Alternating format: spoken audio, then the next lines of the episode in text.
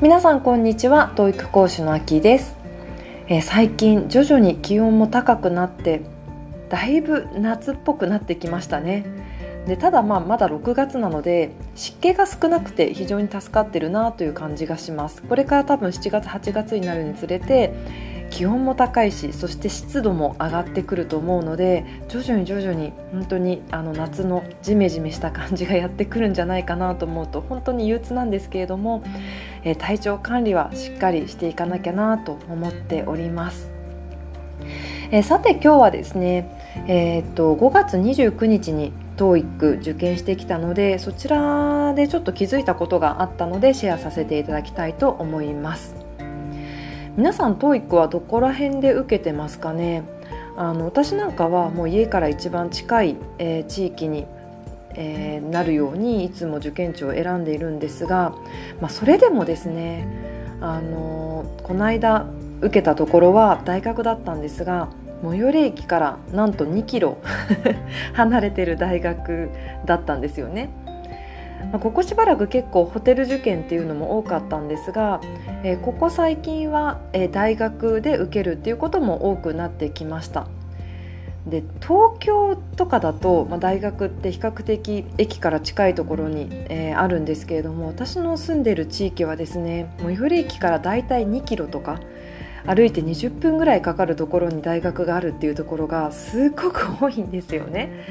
ですので日曜日えー、気温がもう30度超えるような暑さだったんですが、まあ、それでも2キロですね。ちゃんと歩いて、えー、行きました。着いた時には結構汗出てたんですけれどもそういう時はやっぱり、えー、時間に余裕を持って、え出なきゃダメだなって思いました。結構ですねあのその時本数が少ない、えー、電車に乗っちゃったんですよね。なので本当に着いたのがギリギリでもう1本早めに行けばよかったにもかかわらず結構ギリギリだったのでもうこれで1本もし電車が遅れたら受けれなかったなっていう そういうギリギリの時間帯に行ってしまったので、まあ、最後ちょっとですね2キロも小走りの状態で、えー、会場に向かいました。はい、余裕がないとダメですねやっぱりあの結構私いつも余裕を持っていくんですがあの9時のに9時25分かな？に受付が開始される時間だと非常に混むんですよね。皆さんあの余裕を持って行かれる方が多分多いと思うのでその受付開始時っていうのが一番混むんですよ。でそうなると長い行列に、並んで受付っていう形になるのであえてその時間をちょっとずらそうと思って遅く行ったんですね。でもやっぱりダメですね。余裕がないと焦っちゃうのであのこれからは1本早めに電車に乗っていこうと思いましたそして、えー、私が通された、えー、教室っていうのは比較的狭い教室で多分人数にすると20人ぐらいが入るような教室だったので、まあ、これはちょっと音響聞きやすいなとホテル受験とかで受験者がですね非常に多いと音が反響してすごく実は聞きづらいんですよね。それこそ東京とかだと一つの会場で多分100人とか200人とか入れる、えー、ような会場もあると思うんですがそうなるとかなりですね音の聞きづらさっていうのはあるんじゃないかなと思います。で最近私もあのずっとですねあのホテル受験ということが多くて、まあ、100人まではいかないんですが50人とかそれぐらいの、え大きな会場でも結構音の聞きづらさはあったので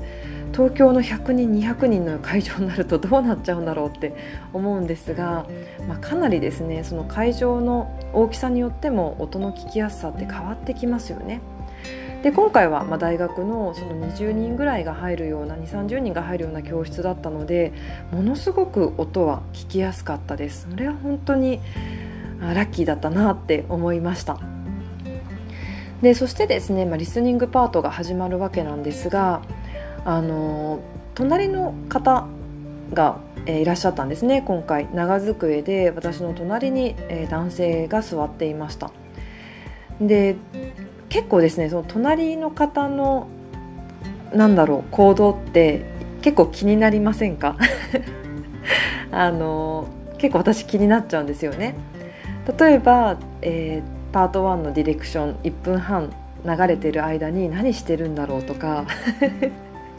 ぼーっとしてる方もいれば先を見返しする方もいればまあいろいろな方がいらっしゃるわけなんですが結構ですね隣の方が何してるかって気になっちゃうタイプなんですよね。で結構その行動量が多いというかいろいろなんかバタバタしてる人が隣だと、まあ、私の集中力も途切れがちになってですねあのなかなかこう集中できないみたいな感じになるんですが今回隣の人がですね結構なんかこう意気込んでる感じの方だったんですよね。もう頑張って受けるぞっていうシャーペンというかあの、まあ、その方シャーペンを23本あのテーブルの上に用意されて消しゴムも何個か用意してであのですね時計を置いていたんですよね。腕時計。腕時計を机に置いていてあの最後指差し確認をしていました。最後というかあのテスト始まる直前お休み時間の最後にあの指差し確認をしていて時計ちゃんと動いてるよねみたいな感じで指差し確認をする。結構あの、まあ、張り切って受験しているような男性が隣に座ってました。なのでですねなんかガリガリこう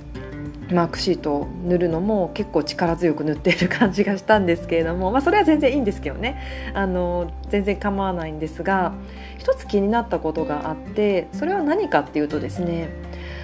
あのリスニングパートの時に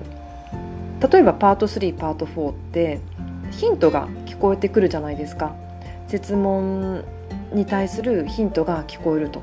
で皆さんその時にすぐにその答えを塗る派ですか？それとも塗らない派ですか？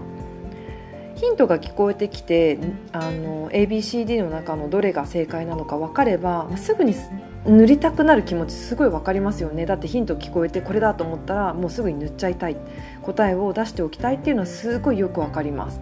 でその男性ももうヒントが聞こえた瞬間に塗っていたんですね。マークシートに。記入していたわけです。でただ今回すごくよく分かったのは塗ってる間にも次の設問のヒントが出てきちゃってるっていうことなんですよね。もうそれがですねものすごく気になりました。その方ガリガリですねあのマークシートを頑張って埋めている時にすごく、まあ、微妙な一瞬しか言わない次のヒントがもう出ちゃってるよっていう。でこれはこの人もしかしてそれ逃してる聞き逃してるんじゃないかなって思いました。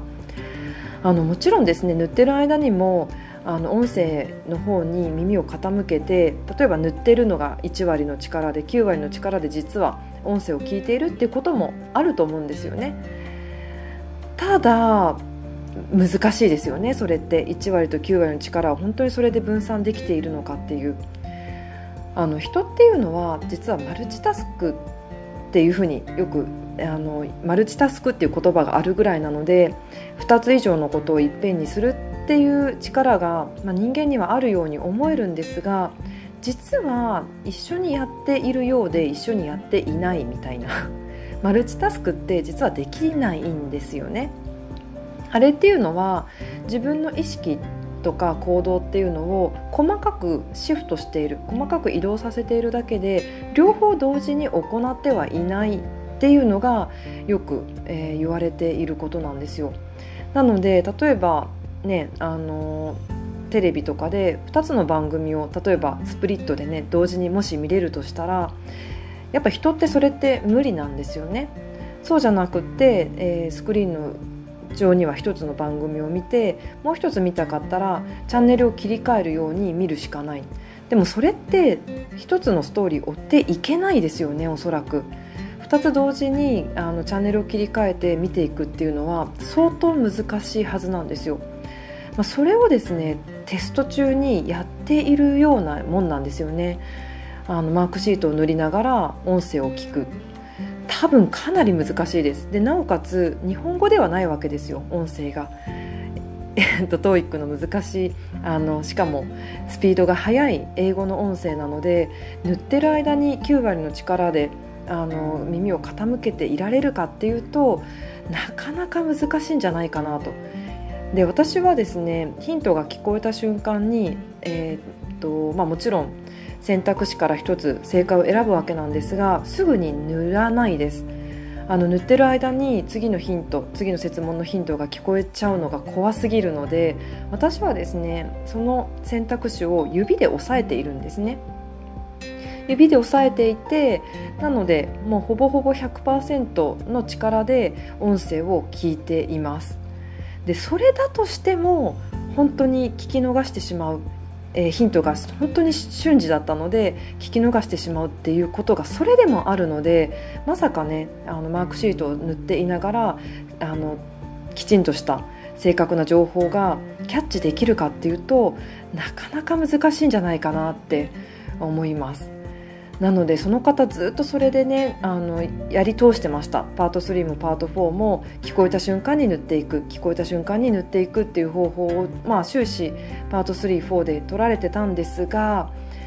うんもしですね私の受講生とかだったらうんそのやり方はちょっとやめた方がいいかなっていうふうにアドバイスすると思います。できれば、うんとまあ、マークシートには塗らない、まあ、塗るっていうのは結構ね、意識がそっち行きがちですよね。であるんであればあの選択肢を眺めるぐらいの力でいいと思うんですよ。それが1割そして聞く力9割塗るってなっちゃうと1割じゃ力あの足りないと思うんですよね。マークシートを塗るって多分もう34割の集中力そっちに持っていかれると思うのでなかなかそれであの正しい情報を聞き取るって難しいですよね。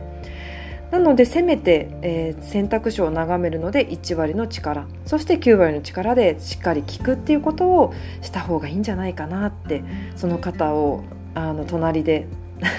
まあ見ているわけじゃないんですがあ塗ってるなってあ多分今のヒントを聞き逃したんじゃないかなってって なんかいらぬ心配をしながら私はパート3、4を受けていたのであの、まあ、自分の受講生にはそういう話をしてちょっとねその何て言うんでしょうねマークシートを塗るタイミングっていうのも一つの対策として考えた方がいいですよっていうふうにお伝えしてみようかなって思いました。はい、えー、今日は、まあ、前回のですね TOEIC の受験で少しちょっと気になったことを皆さんにシェアさせていただきました。え皆さんもぜひ TOEIC 今度受けるとき 参考にぜひしてみてください。というよりもですね、まあ、テスト受ける前に、えー、ご自身でですねパート3問題解くっていうようなことがあれば、えー、マークシートにとか塗らないとか、えー、聞いた直後に答えを出さない。それじゃなくてできれば、えー、なんかこう正解を手で押さえていくみたいなそういった方法をぜひ練習してから本番に、えー、臨んでみてください。え今日も最後までお聴きいただきありがとうございました、え皆さんの英語学習が楽しいものでありそして効果的な結果が出るよう、えー、応援しております。